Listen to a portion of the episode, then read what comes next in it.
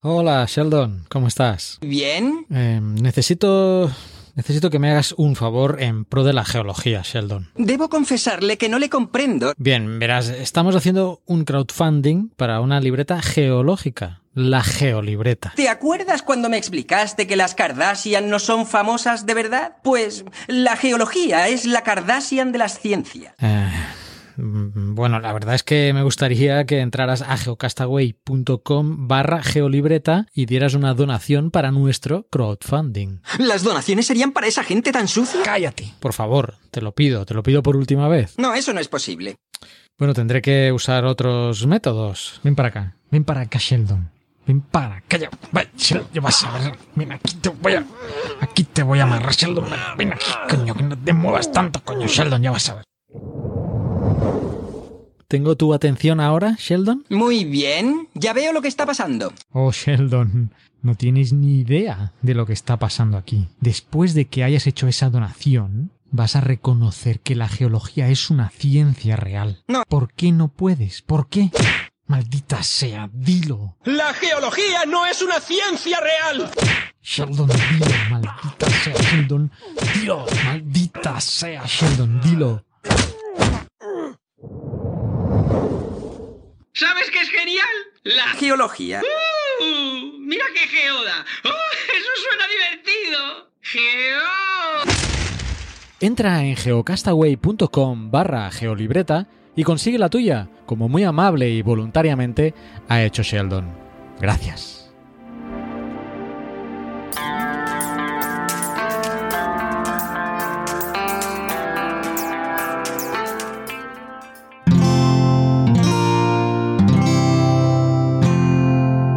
Cuonda, la comunidad de podcast independientes en español.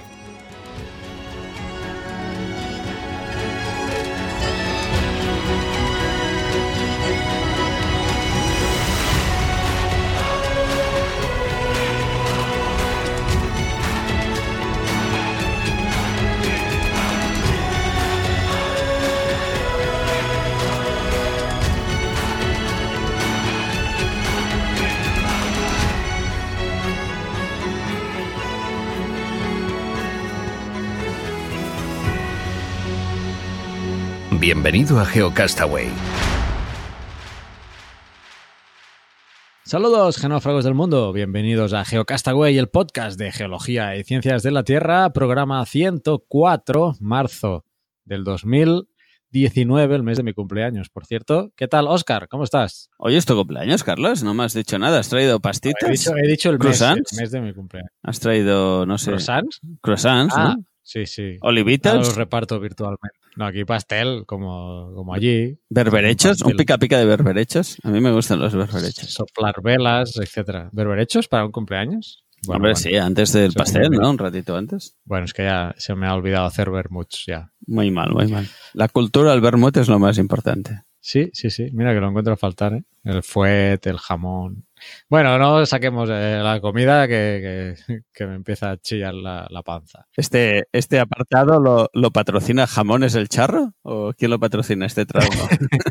Joder, no que he hecho, pero jamón, eh, no sé, ya me inventaré algo sobre la marcha. Del último mes, que ¿tenemos alguna novedad que contar? No sé, Aparte de la geolibreta que tengo que darle chapa que luego. pasa el tiempo muy rápido. Cada vez me da más miedo. Pues mira, el 28 de marzo que estamos grabando, el 9 de abril que termina el crowdfunding. Así que, señores, los que no hayan Hay que espabilar, que no tengan su geolibreta, Vamos justos. pues que se animen, que estamos un poco justitos, pero no nos avancemos, que quiero hablar de eso luego. Hoy vamos a hacer una novedad súper eh, extramundial que nunca se había hecho. Vamos a hacer la intro y el cierre a la vez, pim pam pum fuera, y vamos a empaquetar todo al inicio, luego la entrevista. Esto es como, un- como un docker de esos que están en, de, memo- de moda en informática. Lo juntas todo y lo envías, ¿no? Pues eso, Un- será compacto el programa de hoy. Y eso, el intro y cierre junto, que bueno, no va a haber cierre de hecho. Y luego es una entrevista, pero la entrevista es que es una pedazo de entrevista. Y no voy a decir quién es todavía, aunque bueno, si leéis las notas del programa, pues ya lo sabréis. Pero si no, pues Algo sabréis. al final de la intro os, os lo comento, pero no os la Si podéis sois perder. un poco espabilados, lo vais a saber. Oye, pues lo que decíamos de que el tiempo va muy rápido, yo voy todos los días diciendo que acaba de empezar el año. Siempre digo, ah, estamos al inicio del 2019. Pero claro, es que ya, ya estamos en abril, que quizá ya no cuela, ¿no? No, ya no. Si quieres desear feliz año a alguien, todavía puedes, ¿eh? Sí, sí, casi que, que estoy en ese nivel. Pero bueno, el tiempo pasa y tenemos que ir avanzando, así que si vives pensando en el Paleozoico, quizás no te has enterado que estamos en pleno Holoceno, así que quizá te interesaría saber que el satélite Keops de la ESA está listo para su lanzamiento en octubre. Keops, la primera misión de la ESA dedicada al estudio de los exoplanetas, despegará a bordo del cohete Soyuz desde el puerto espacial europeo de Kourou, en la Guayana francesa, durante la ventana de lanzamiento que va del 15 de octubre al 14 de noviembre del 2019, así que ese satélite observará estrellas brillantes que se sabe que albergan exoplanetas, especialmente aquellos con un tamaño que estén más o menos ahí entre la Tierra y Neptuno. Muy bien, y también en temas de exploración espacial tenemos que la Crew, la Dragon Crew, iba a decir la Crew Dragon, pero bueno, el orden del factor no altera el producto, se acopla con éxito a la Estación Espacial Internacional, seguro que si lo pudisteis seguir, como hice yo en directo, pues fue una pasada. SpaceX nuevamente ha vuelto a hacer historia al lograr lanzar con éxito la Crew Dragon, su primera cápsula, y aquí es lo importante, diseñada para transportar astronautas con destino a la Estación Espacial Internacional. Nuestro amigo Naun Chazarra, en Chazarra en Twitter, bueno, un Gelogon en apuros en Twitter ahora mismo, también hizo un seguimiento, así que siempre que haya una noticia de temas espaciales, os recomendamos que lo sigáis a él y estéis atentos a todo lo que cuenta. Seguimos, tenemos un meteorito que explotó en la atmósfera de la Tierra con una fuerza 10 veces mayor que la bomba de Hiroshima. Siempre hay que comparar las cosas con Hiroshima, como si alguien hubiese estado ahí en el momento, ¿no? Eh, esta explosión ha sido la segunda más fuerte de su tipo en los últimos 30 años, según han afirmado nuestros amigos de la NASA. El estallido, que fue detectado por los satélites militares de Estados Unidos, sucedió sobre el mar de Bering el pasado mes de diciembre, frente a la península de Kamchatka, una zona remota de Rusia. Y hay que decir que nadie se enteró de esto hasta que pasó. Sí, no dijeron nada, ¿eh? O sea, los tíos sabían que venía un meteorito, pero eh, achanta la boca. Bueno, Pin. Descubierto el pterosaurio más grande de la península ibérica, la nueva especie de pterosaurio Iberodactylus, que habló precisamente Fernanda en el semanal, ha sido hallada en el yacimiento de Obón, cerca de Teruel. Se trata de un reptil volador piscívoro de unos 4 metros de envergadura que vivió hace unos 125 millones de años. El paso del ciclón Idai por Mozambique deja 1,85 millones de afectados. Casi, podríamos decir, 2 millones de personas que han sido afectadas por el paso del ciclón Idai y sus consecuencias solo en Mozambique. Por ahora, el balance de muertos en Mozambique, donde el ciclón tocó tierra cerca de la ciudad de Beira el pasado 14 de marzo con vientos de hasta 170 kilómetros por hora, se mantiene en 446, mientras que 128.000 personas desplazadas se encontraban alojadas este lunes en los centros habitados por el gobierno. Ahí hay que decir que si han visto ustedes imágenes satelitales, si, si pueden sigan el- los canales de Sentinel en Twitter, verán la magnitud de lo que estamos hablando. Estamos hablando de zonas ampliamente afectadas. Y por ahí decían en Twitter que como ha pasado en Mozambique, pues no se le da la relevancia que debería darse, pero la verdad es que ha sido una catástrofe descomunal. ¿eh? Y por último tenemos que Carlos Pimentel y Carlos Pina presentan el libro Pequeña Guía de Minerales Inexistentes, de la que Pedro ya nos hizo una reseña. Así que la sinopsis es la siguiente. ¿Qué propiedades se atribuyen a la kriptonita de Superman? ¿Cómo es la estructura del metal mithril descrito en El Señor de los Anillos? ¿Qué tipo de cristales se utiliza para fabricar los sables láser de Star Wars? ¿Qué mineral se emplea en los reactores de la nave Enterprise de Star Trek? ¿Existen minerales reales similares a los minerales de la ciencia ficción y la fantasía? Estas y otras cuestiones sobre mineralogía ficción son abordadas en esta pequeña guía en la que se presentan y describen algunos de los minerales inexistentes más populares. Y tengo que decir que está siendo un exitazo y lo podéis comprar en la página de pues, la Complutense de Madrid, creo, puede adquirir. Y creo que hasta aquí el carrusel oficial, pero aquí tenemos cosas extra que nos trae eh, Oscar. Siempre tenemos algún extra, ¿no? Pues, ¿qué tenemos? Que tenemos que los ríos de Marte dejaron de fluir de forma súbita. Según un estudio de la Universidad de Chicago publicado en Science Advances, Advances La escorrentía fue intensa. Los ríos en Martes eran más anchos que los de la Tierra hoy en día y ocurrieron en cientos de lugares del planeta rojo, pero su final no fue gradual, sino súbito. Un estudio que han hecho esta Universidad de Chicago y que nos cuenta Ciencia Plus y tenemos que tenemos los glaciales en Groenlandia que vuelven a fluir hacia el mar. No me había enterado yo que hubiesen parado, pero el glacial, ahora es esos nombres que a mí tanto me gustan. Has estado en Islandia, deberías haber aprendido algo de Islandia. Sí, pero esto es Groenlandia. El idioma está más lejos. Deben hablar parecido. Y en Islandia. No, son danés, hablan danés, ¿no? En Bueno, por eso, es de Dinamarca, de Idioma, idioma nórdico, todos hablan igual, esa gente del norte. Además, en, en Islandia todos acaban los glaciares en Jökull, Jofarna Jökull y cosas así. Jökull creo que, creo que quería decir eh, glacial. Bueno, pues este glacial Jacobsan o algo así eh, es el más afectado por el rápido deshielo en Groenlandia en los últimos 20 años. Ha registrado un cambio inesperado en- de tendencia. Según una nueva investigación de la NASA, el Jacobsan ahora fluye más lentamente y se espesa, así que avanza hacia el océano en lugar de retirarse más hacia el mar interior. El glaciar aún suma el aumento global del nivel del mar. Y ahora sí, una vez acabada la, la zona premium, damos por acabado este carrusel. Eh, bien, eh, ya hemos hecho el carrusel, las noticias más destacadas de este último mes, desde el último mensual. Y quizá podríamos empezar ya a destacar que se viene el Geolodía. Todavía queda algo de tiempo, pero yo creo que ya podríais iros marcándolo en el calendario. Este año, este año 2019, el Geolodía será el 11 y 12 de mayo.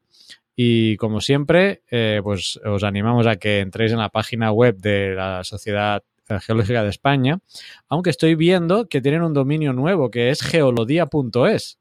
O sea que ya podéis ir directamente a geolodia.es, tiene su propio dominio y bueno, depende de dónde viváis, buscar eh, una salida que os quede cerca. ¿eh? Tenemos, mm, creo que ahora tienen listados unas 57 provincias ¿eh? Ah, y lugares eh, a los que pues va a haber eh, visita. No sé, yo por ahora, por bueno, aquí en El Salvador, obviamente, pues no a haber geología, aunque podría, podría unirme desde la distancia, podría ir al Ministerio de Medio Ambiente a ver si me ayudan con ese día. Pero estoy viendo, por ejemplo, en Barcelona, que te queda cerca a ti, ¿no? Aquí veo que tenemos una salida a El Figaro, que ya, fuimos- ya hemos ido, cuando estudiábamos en la carrera. Pues tenemos aquí el Cingles de Bertí, un recorregut pels temps geològics. Eh? Los Cingles de Bertí, yo recuerdo haber ido en la zona del Figaro, Montmany, y por ejemplo, pues tenemos que, eh, no sé el día, el día, ¿dónde está el día? 11 de, mar- de mayo, sábado, por ejemplo, en la estación de tren del Figaro a las nueve y media de la mañana, pues se ha quedado ahí y ya está todo o- organizadito. Pues igual que yo he buscado aquí la que está en la provincia de Barcelona, pues podéis ir a geologia.es y buscar eh, pues en, otros lugares. Ahora me ha venido de Marisa, por ejemplo, ¿no? que está en la zona de Coruña. Vamos a ver, a Coruña. Vamos a ver rápidamente. Bueno, lo más rápido que me permita el, el internet. En la salida de la Coruña de 2019 tenemos que se va a ir a visitar el Flish de la Ría de Ares. Un recorrido por los océanos paleozoicos de Galicia. Pues también, súper interesante. Los Flish de la área de Ares. Ahora recuerdo el Flish de, Zumaya también, ¿no? Que es el más famoso. Pues mira, aquí en La Coruña pues también hay otro en el que el Geolodía pues va a hacer una salida. Y por eso, ¿eh? 11 y 12 de mayo, así que apuntároslo.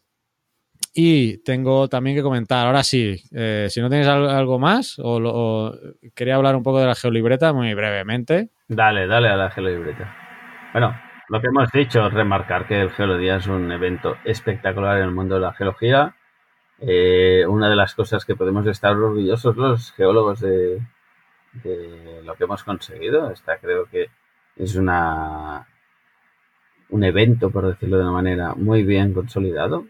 Hay que, hay que celebrarlo y, y que la gente que no lo conozca se anime, se anime, que es súper interesante. Dale, dale ahora con la geolibreta, a ver qué nos cuenta. No, solo pues decir unos datos. Eh, hemos recaudado 2.735 euros de 5.984 euros que necesitamos para producir las geolibretas. Esto es algo inferior al 50% todavía, a- habiendo ya pasado la mitad de- del periodo que tenemos. Esto termina el 9 de abril, os recuerdo. A día de hoy que estamos grabando quedan 12 días todavía y tenemos 70 mecenas, 70 patrocinadores, ¿eh? que pues son muchos, pero todavía no son suficientes.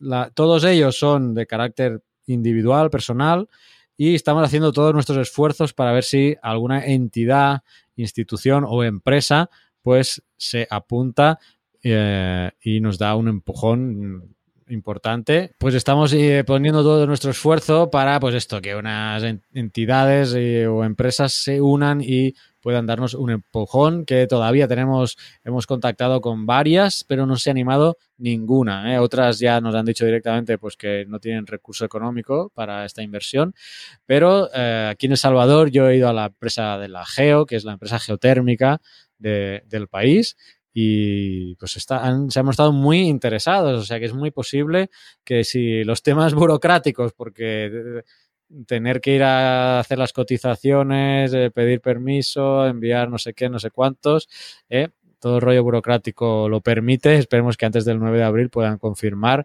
la adquisición de, bueno, de un número considerable de libretas. En España, pues lamentablemente también por motivos varios, pues nadie ha podido animarse todavía, aunque tenemos esperanzas todavía del que el Colegio de Geólogos, tanto el, el Colgeocat en Cataluña como el Colegio de Geólogos en Madrid, pueda colaborar y estoy esperando también una respuesta del, del ICME, del, Instituto Geominero. Así que en esa estamos. eh, necesitamos todo vuestro apoyo. No, no esperéis al último día a aportar si, si es que estáis pensando en adquirir la geolibreta, porque puede ser que no nos llegue eh, el tiempo, la verdad. Así que estamos, pues no os voy a engañar, estamos justos eh, en, la tendencia que, que estamos llevando y con el tiempo que queda. eh, si, si las empresas o entidades que hemos hablado no se animan, es posible que no podamos adquirir el 100% que estamos solicitando. Aquí hay que ser pues, transparentes y claros. Así que por eso eh, no esperéis hasta, hasta el último día. Yo creo que hay tiempo todavía, tenemos 12 días y estoy confiado, ¿eh? la esperanza es lo último que se pierde y tengo fe eh, en que podamos eh, conseguirlo. ¿eh? Va a costar, va a costar, va- vamos a llegar justitos, pero es posible ¿eh? todavía. Como digo, pues 70 patrocinadores ya se han animado ya, y, y tenemos casi, casi la mitad. Así que con un respaldo de alguna entidad o, eh, O institución que nos apoye, o do- bueno, sí. eh, una tam- creo que hasta tampoco eh, llegaríamos. ¿eh? Estamos hablando de que al menos dos entidades eh, puedan colaborar. Si nos estás oyendo y eres miembro de una empresa, de una institución, eh, y estás dudando, algunas de las preguntas que nos han dicho es, bueno, pero esto eh, yo necesito una factura para poder hacer la compra.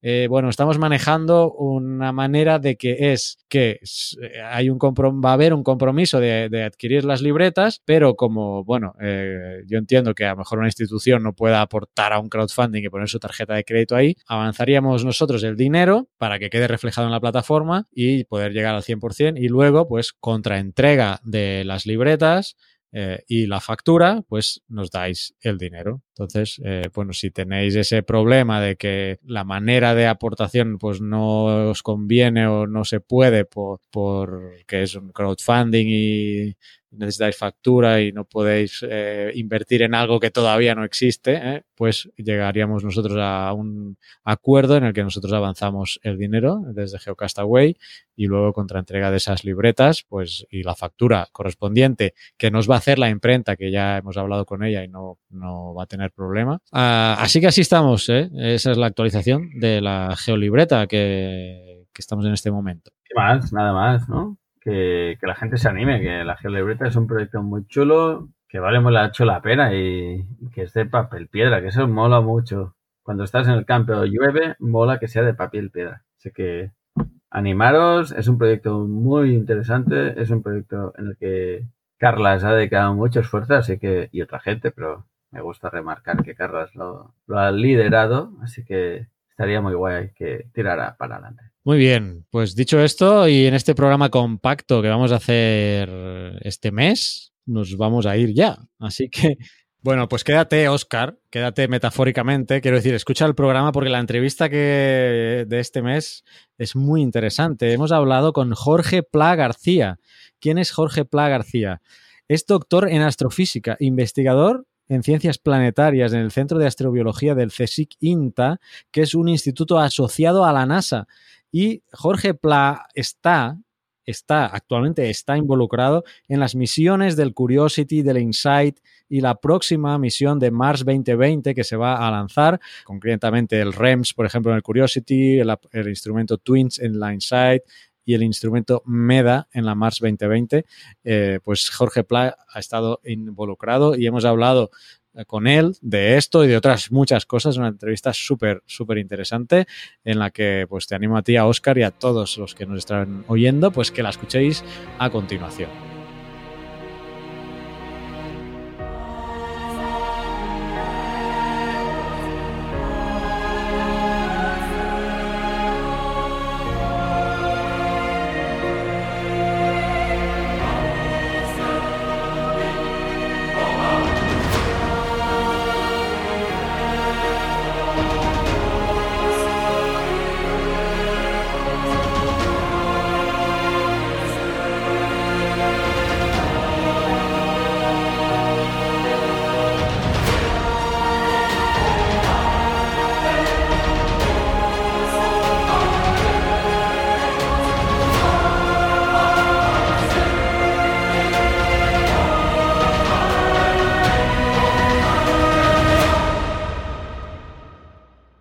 Pues estamos en la entrevista de este mes y hoy tenemos pues a alguien muy especial. Se, se, trata de Jorge Pla García. Él es doctor en astrofísica, investigador en ciencias planetarias en el Centro de Astrobiología, el CSIC INTA, que está asociado al, a la NASA. Eh, ¿Qué tal, Jorge? Muchas gracias por pasarte por aquí, por Geocastaway. Buenos días. Eh, bueno, eh, me imagino que el cambio horario son buenas tardes aquí, buenos días allí. Muchas gracias por, por invitarme a, a, tu programa. Un, un, placer. Son las, aquí son las cerca de las 8 de, de la mañana. Bueno, sé que eres una persona muy ocupada y la gente, los geonáufragos, que son nuestros oyentes, los llamamos así, que nos escuchen, pues lo van a ver porque vamos a hablar de muchas de las cosas en que estás eh, metido. Quizá lo principal son las tres misiones que eh, tiene la NASA ahora en, bueno, no están ahora, sino creo que ahora hay dos, ¿no? Precisamente una en el Curiosity, que se llama REMS, otra en la Insight, que está así recientemente, acaba de llegar, que se llama Twins, y creo que en el futuro eh, va a haber otra en, en, MEDA, ¿no? Bueno, estos son los aparatos, ahora nos lo vas a explicar tú un poco mejor. Sí. ¿Qué, qué son estos, el REMS, el Twins y este futuro eh, MEDA, este aparato que va a ir dentro de, entiendo, de la Mars 2020? Explícanos un poco Correcto. en qué consisten, ¿no? Bueno, eh, las tres que has mencionado, REMS, Twins y MEDA, son tres estaciones eh, meteorológicas eh, desarrolladas en España y eh, especialmente diseñadas para eh, medir las condiciones ambientales de, Marte. REMS va a bordo del rover Curiosity, Twins a bordo del aterrizador InSight, que aterrizó el pasado noviembre, y MEDA a bordo del rover Mars 2020, que se lanza en julio del año que viene, en el 2020. Y bueno, la verdad es que somos unos privilegiados porque porque tenemos tres estaciones meteorológicas eh, listas para operar en, en, la superficie de un cuerpo extraterrestre, que es un, un hito para la, la, exploración espacial española. Uh -huh. Ningún otro país tiene eh, tanta cantidad instrumental eh, colocada en Marte, ¿no? Bueno, el récord, el récord lo tiene. Quizá los propios de Estados Unidos. Sí, lo tienen los Estados Unidos, que fueron capaces de, de incorporar una eh, instrumentación meteorológica en, la, en, los aterrizadores vikingo, en las Viking en los años 70, y, pero solo pudieron eh, tomar datos simultáneamente eh, desde esas dos estaciones eh, en puntos diferentes del planeta. España, si Insight conseguimos que, que perdure y que se prorrogue la misión, que confiamos en ello, y que Curiosity sobreviva eh, durante más años, eh, España se va a convertir en la primera nación de la historia eh, operando tres estaciones simultáneamente en, un cuerpo extraterrestre, con todo el añadido de información atmosférica que tiene un valor incalculable gracias a estas, a estas tres estaciones. Ujú. Y bueno, son estaciones meteorológicas, pero entiendo, no, no son iguales, ¿no? Cada, cada una está como adaptada a la propia misión del rover que acompaña. ¿Qué diferencias esenciales hay entre, entre ellas? Sí, hay, hay diferencias. Eh, REMS eh, es una estación meteorológica que, que incorporaba sensores de temperatura del aire, temperatura del suelo, humedad relativa del aire y luego tenía unos sensores de radiación, un sensor de velocidad y dirección del viento y estos sensores estaban acoplados en lo que es el, el mástil, como si dijéramos el, el cuello del robot, eh, excepto el sensor de eh, eh, ultravioleta que está en, en la parte superior, en la plataforma. Y luego, además, eh, tiene un sensor de presión atmosférica para saber bueno, cuál es eh, la presión en superficie. Eh, esto es REMS en el rover Curiosity. Twins es un hermano gemelo de REMS, pero eh, más eh, modesto. Solo tiene los sensores de temperatura del aire y los de viento, velocidad y dirección. Y por último, MEDA, que este es el más, el más complejo. Este, además de todos esos eh, sensores que te he mencionado, además incorpora uno de eh, unas cámaras que son capaces de, estudiar las nubes y también un sensor de, de deposición de polvo para estudiar el, polvo atmosférico, que es un, es un actor, eh, es un actor principal de la, de la, atmósfera de Marte. Por eso, eh, estas son básicamente las diferencias entre, entre las estaciones. Decir que REMS en el Curiosity y MEDA en Mars 2020 eh, realizan la, la, función principal es estudiar la meteorología en Marte. Sin embargo, en Twins, que es la que está en Insight, el, obje el, objetivo principal es aportar datos de apoyo al sismómetro que es el instrumento principal de la misión. Sismómetro quiere estudiar cuáles son los terremotos de, de Marte y como es tan sensible, lo que quieren hacer es descartar falsos positivos de terremotos estudiando los vientos. De tal forma que Twins, que somos nosotros, somos los encargados de decirle al sismómetro, oye, esto no era un terremoto, esto es un viento bastante fuerte que está moviendo la plataforma del aterrizador y tú lo estás detectando como falso positivo de terremoto, pero no lo es. Esas son básicamente las diferencias entre, entre las tres. Muy interesante. Bueno, como comprenderás, nosotros como podcast de geología, como geólogos, tenemos una especial, bueno, eh, simpatía hacia el Insight, ¿no? Precisamente por, por todo lo que va a hacer, ¿no? Nosotros hablábamos de que es como un geólogo colocado en, en Marte, ¿no? Que creo que es la primera vez que se va a perforar el subsuelo, si no entiendo mal. Bueno, perforar eh, no es la primera vez, es la primera vez que se quería sobrepasar una profundidad, eh, pues, grande, porque las perforaciones anteriores, por ejemplo, las que hace el Curiosity actualmente, hoy en día, o las que hizo en su día la sonda Phoenix, que estaba cerca del casquete polar norte, en latitudes nortes, pues eran profundidades muy, muy chiquititas, solo eh, raspar un poco lo que es la, superficie, el regolito. Sin embargo, Insight eh, tiene un sensor de temperatura del suelo eh, que quería estudiar, que quería y que quiere estudiarla el perfil térmico, cómo de diferente es la temperatura en función de la profundidad, llegando hasta 5 metros. Esa es la capacidad que tiene el instrumento.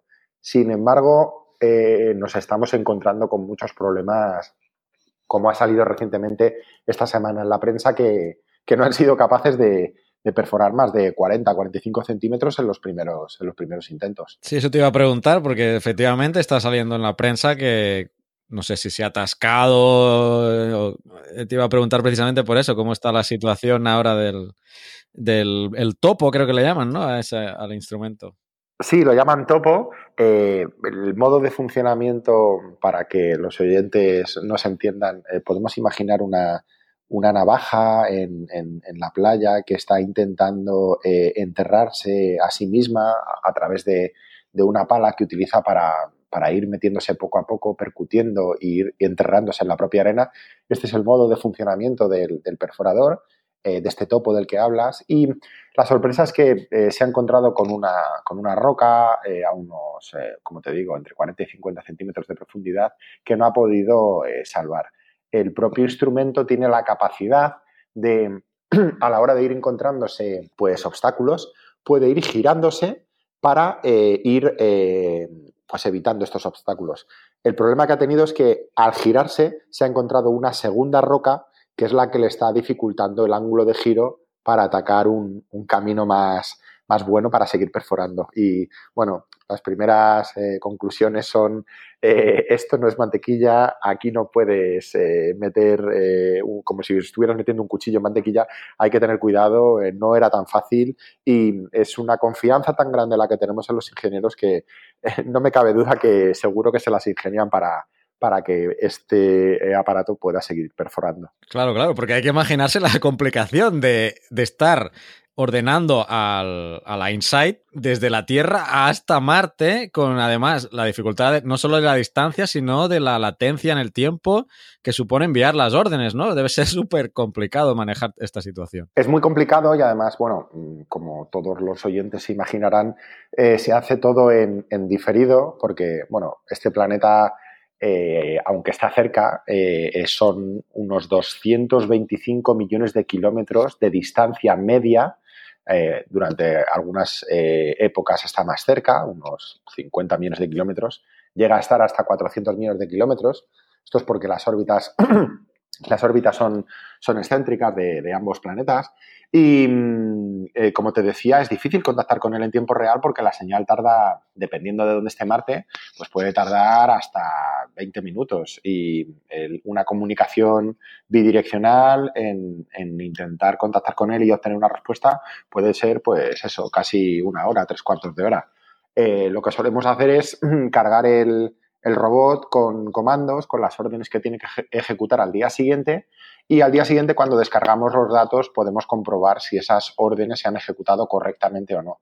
Y en algunos momentos es un poco desesperante porque puedes imaginar que esta forma de trabajar es bastante lenta, pero bueno, a día de hoy funciona. Es lenta, pero, pero funciona. Es, lo que tenemos. Esta parte, supongo, del topo la manejan quizá en Estados Unidos. Tú entiendo ahora que estás pues, en España, ¿no? En el centro, en el centro del CSIC.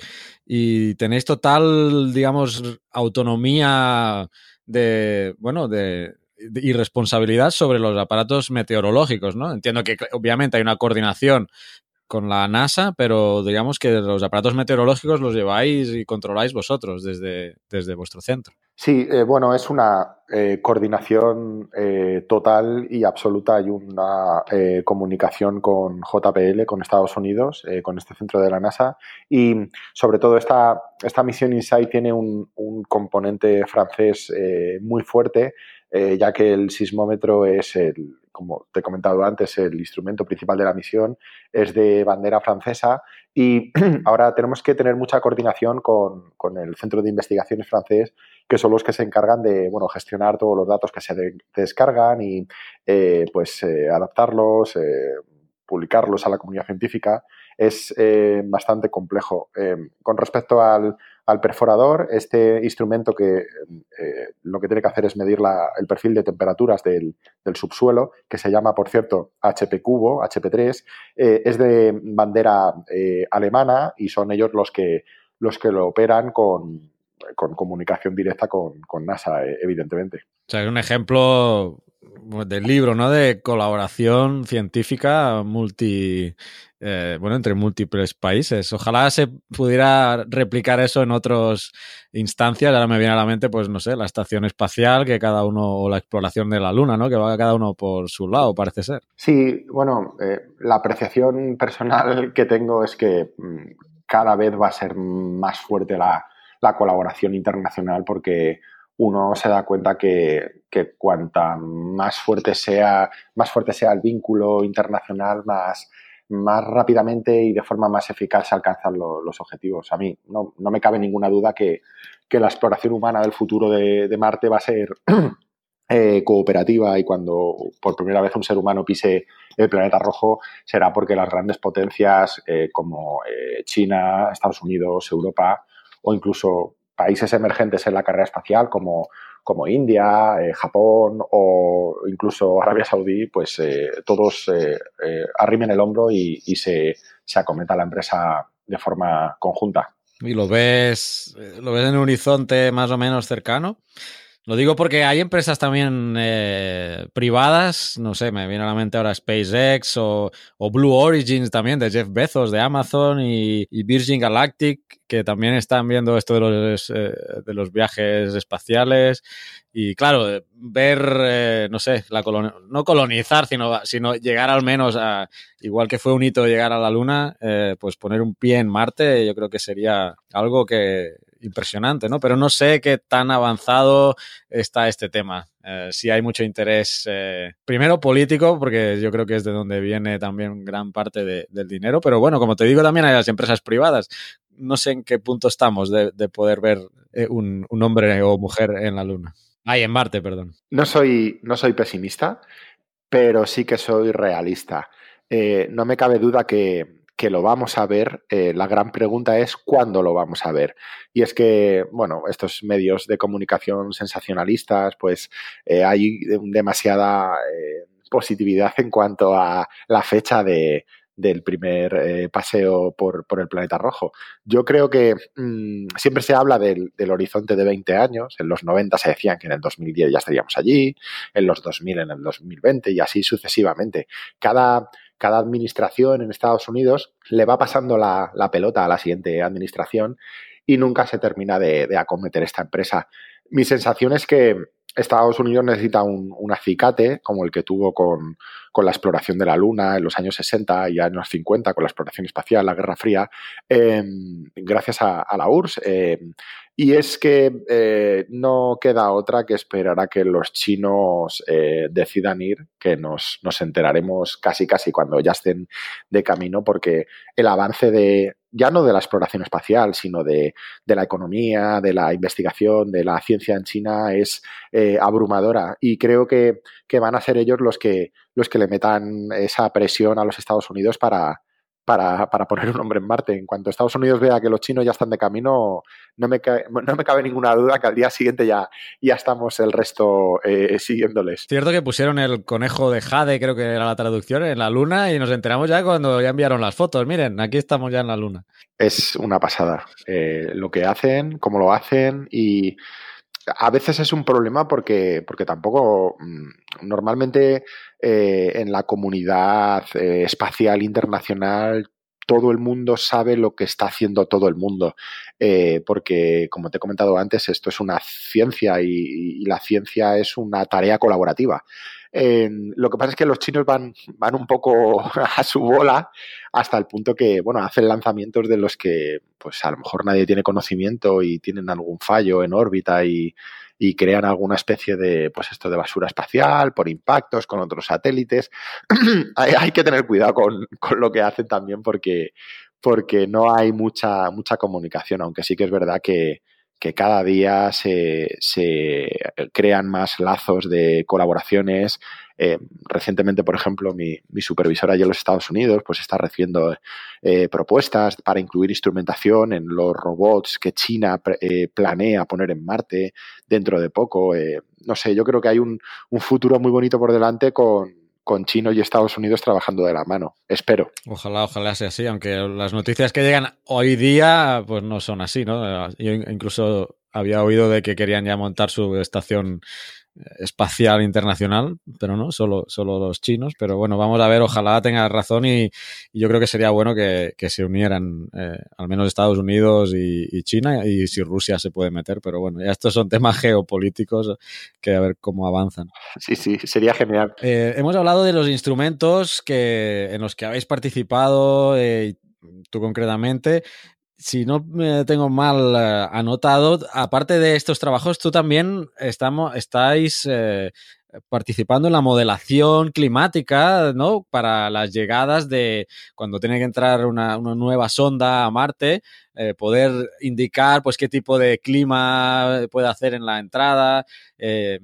¿Qué, ¿qué, tan complejo es eso y qué tan eh, adelantado es? Porque he estado viendo en algunas charlas que, o entrevistas que habías hecho, que por ejemplo para la Mars 2020, que ya estábamos hablando antes, que, que va a ser próximamente, pues ya tienen el día, la fecha, la hora, el lugar, el lugar no lo sé. Eh, háblanos un poco de esta, de esta Mars 2020 y de ese lado mm, en el que tú entiendo que... Eh, analizáis el modelo climático mm, de entrada de las, de las ondas. Claro, si está haciendo un, una tormenta de, de, de, de, las que hay ahí en, en Marte, pues entiendo que obviamente no es un buen momento.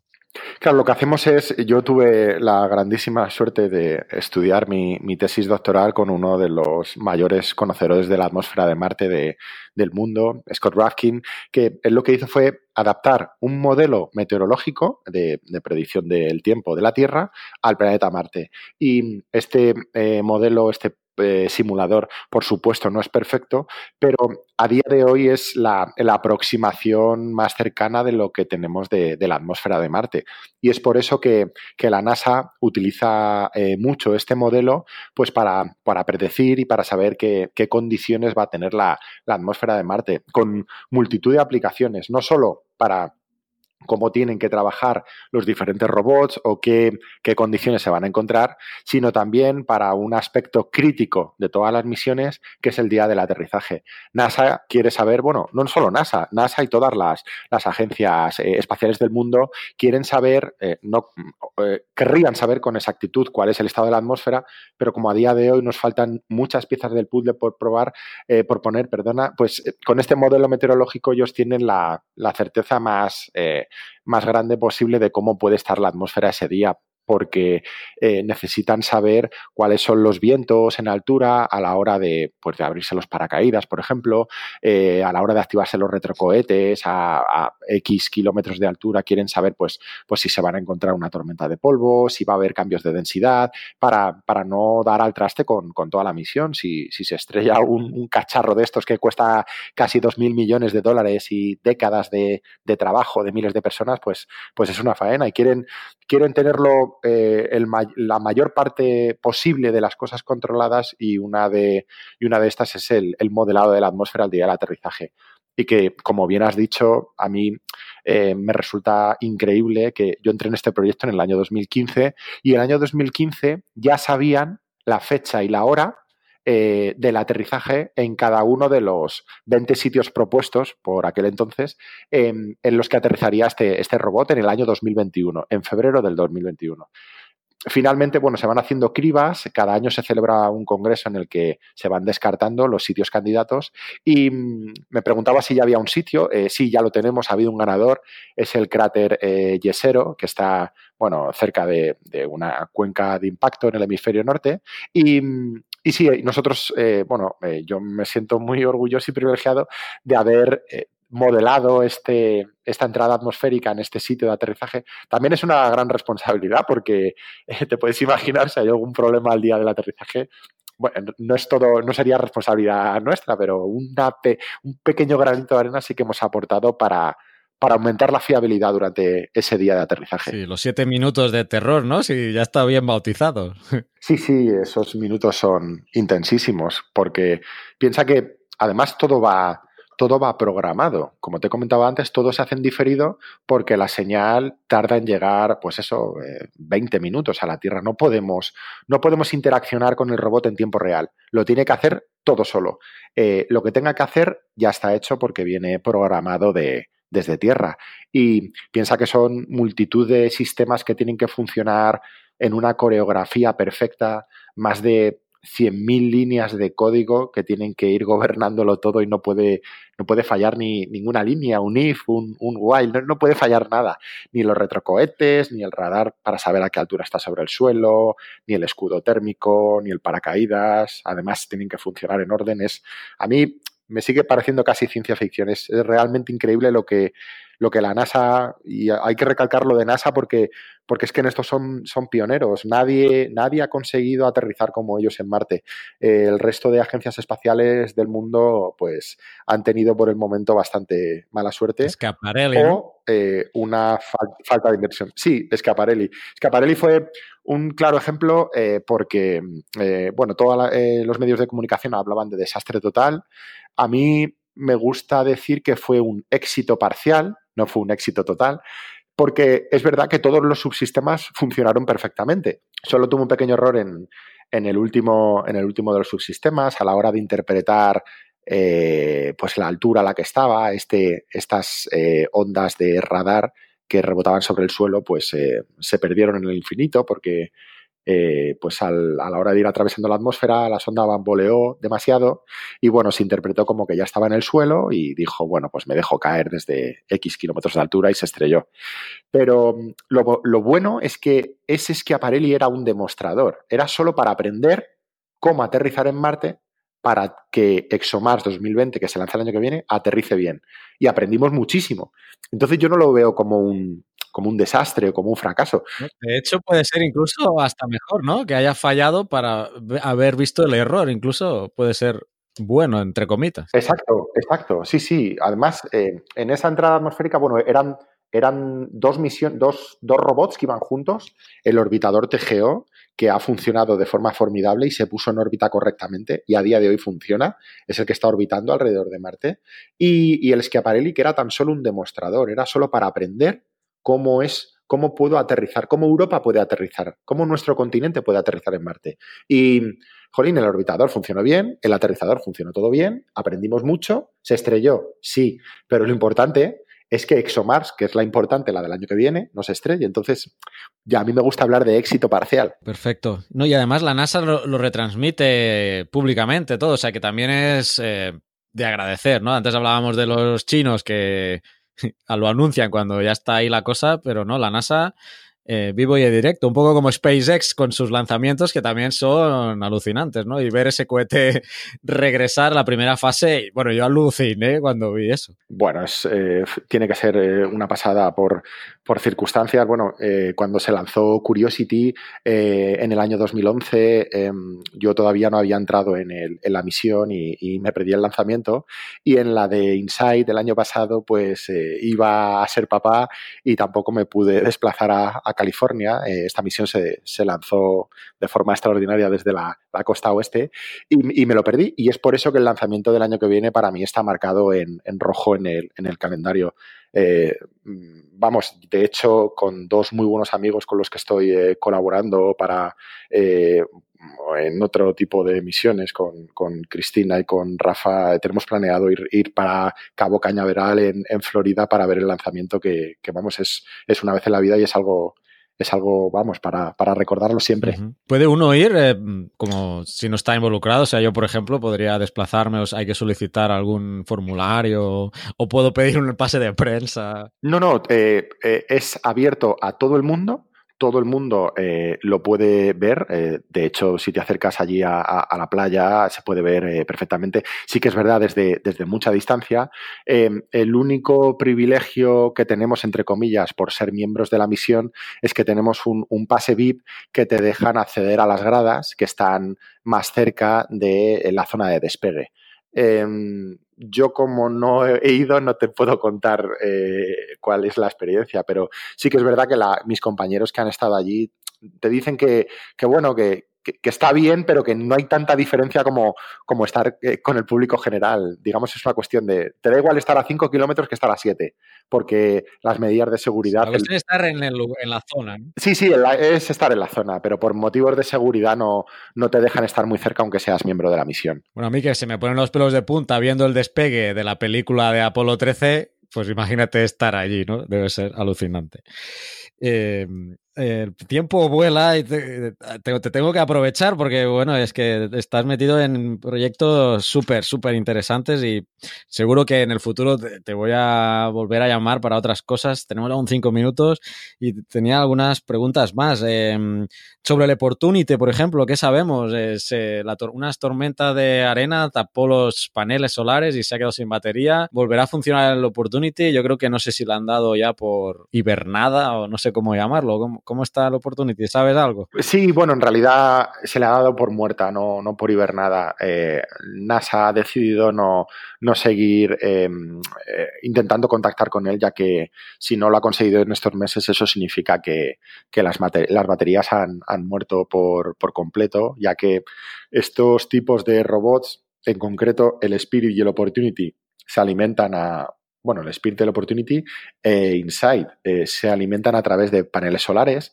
Eh, este no es el caso de Curiosity. Eh, Curiosity es un, es un robot tan gigantesco, tiene el tamaño de un coche y, y pesa una tonelada que no somos capaces de moverlo con, con placas solares y necesita una, una pequeña central nuclear en, la parte trasera. Se alimenta con una, con una pila de plutonio.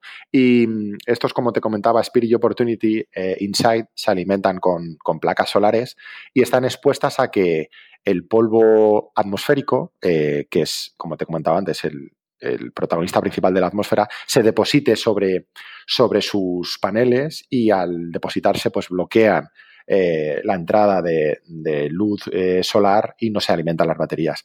Se pensaba que, Spirit y Opportunity iban a resistir unos tres meses, pero claro, eh, los ingenieros de, NASA subestimaron la limpieza de los paneles solar por los fuertes vientos en superficie y por los remolinos de polvo que conocemos como Dust Devils, que limpiaban de forma extraordinaria los paneles solares para que la misión se recuperara. ¿Qué pasa? Que cada eh, una vez cada aproximadamente unos entre 3 y 5 años marcianos, que son 6 eh, o 10 años terrestres, se produce una tormenta global de polvo. El planeta se sumerge por completo eh, en una tormenta de polvo y la luz solar, pues claro, se ve mm, grandemente debilitada. Entonces, estos paneles solares no son capaces de, alimentar las baterías y, el robot entra en hibernación eh, entra en hibernación durante un tiempo determinado porque también tienen sus pequeñas eh, pilas de, plutonio que lo van alimentando, pero cuando no son capaces de recargar de forma eficiente estas, estas baterías y pasa mucho tiempo, no, no somos capaces de contactar con él de nuevo. Y es lo que ha pasado con Opportunity. Bueno, o sea que la damos por fallecida, pobre Curiosity. Pobre.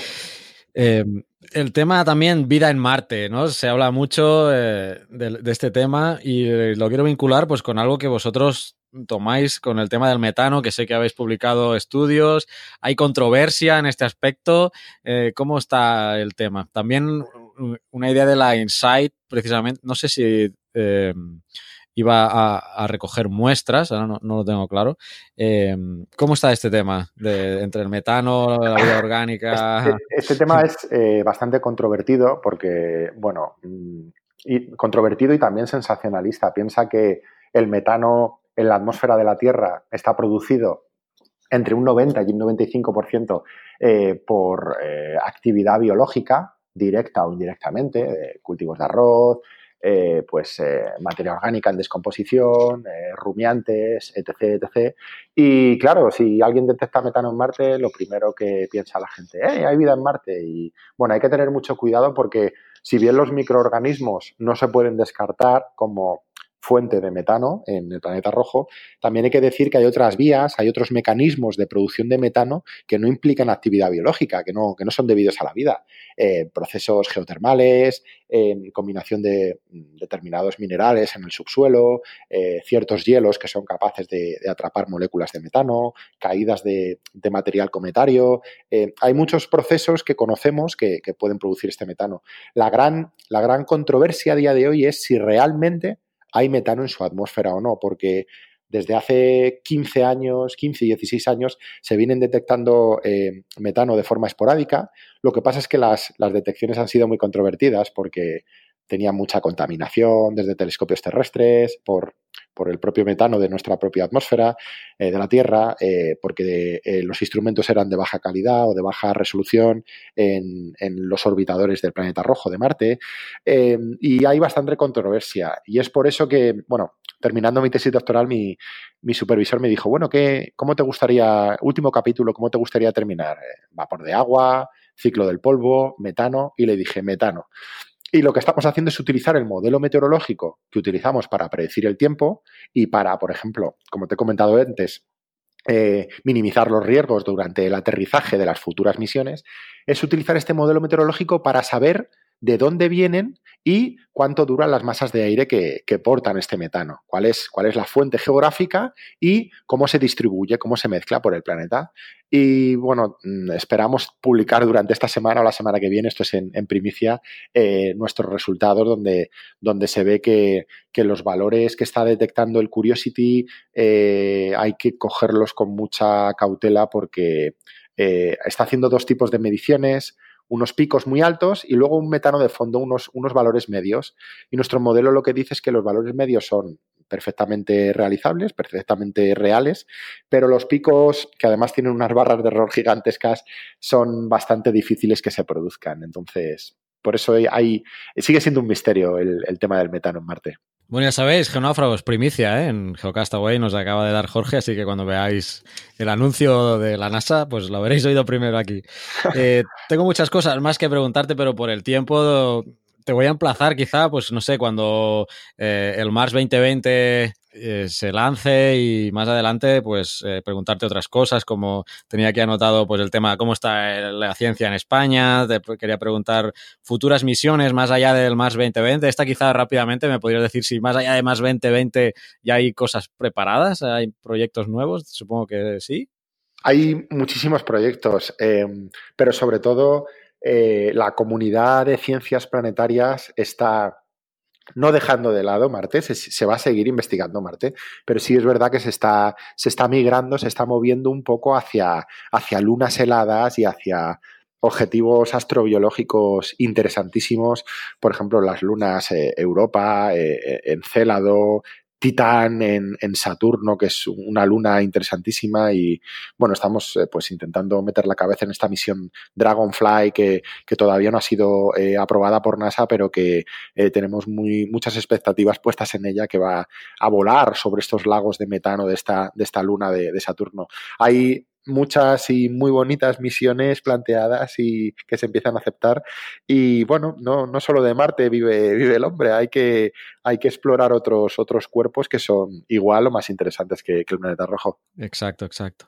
Muy bien, Jorge, te agradezco mucho. Quizá nos puedes decir para la gente que nos escucha, pues no sé, algún método de contacto que tengas, dónde te pueden seguir en redes sociales. Sí, bueno, sobre todo en, en Twitter, eh, Jorge Pla García, pues ahí eh, dentro del tiempo disponible que tengo intento pues eh, poner todos los, los, descubrimientos, los avances, las últimas noticias y curiosidades de, de todas las misiones en las que estamos trabajando en Marte y, y bueno, en general de todas las ciencias planetarias y, astronomía y astrofísica. Así que si quieren eh, seguirnos, pues eh, será un placer. Y vale la pena, vale mucho la pena. Pues nada, Jorge Pla García, doctor en astrofísica, investigador en ciencias planetarias del Centro de Astrobiología, el CSIC INTA, asociado a la NASA. Te agradezco mucho, no solo por haber estado en Geocastaway, sino por toda la labor de divulgación que, que haces, que sé que tienes mucho trabajo, pero sacas un tiempo eh, pues para ti muy valioso pues para difundir eh, pues todas tus investigaciones y todo este conocimiento que tienes y por todo eso te, lo agradecemos al menos desde Geocastaway y seguro que nuestros oyentes también. Muchas gracias. Muchísimas gracias a, a vosotros por la oportunidad. Ya sabes que Carl Sagan decía que hacer ciencia es como estar enamorado, eh, que necesitas contárselo a todo el mundo y es por eso que, que es tan importante que la ciencia llegue, llegue a todas las, las personas. Así que nada, sabéis que meteréis para cuando, cuando queráis. Perfecto. Y qué mejor manera que acabar con Cosmos, ¿eh? Y, bueno, Carl Sagan y sobre todo ese Cosmos, que al menos eh, yo creo que los de nuestra generación nos llegó al alma esa serie. Muchas gracias, Jorge. Exacto, sí, sí, es el, el grande. Pues nada, muchas gracias por todo, de verdad.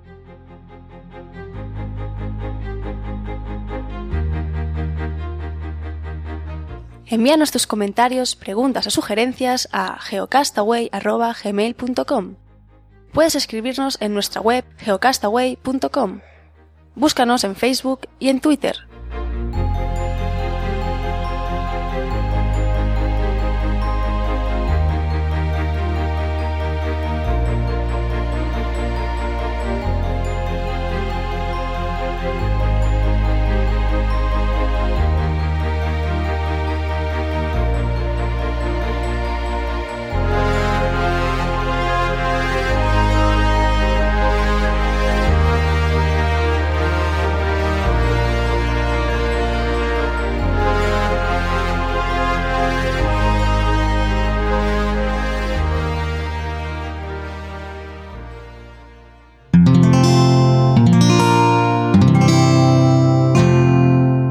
Puedes escuchar más capítulos de este podcast y de todos los que pertenecen a la comunidad Cuonda en cuonda.com.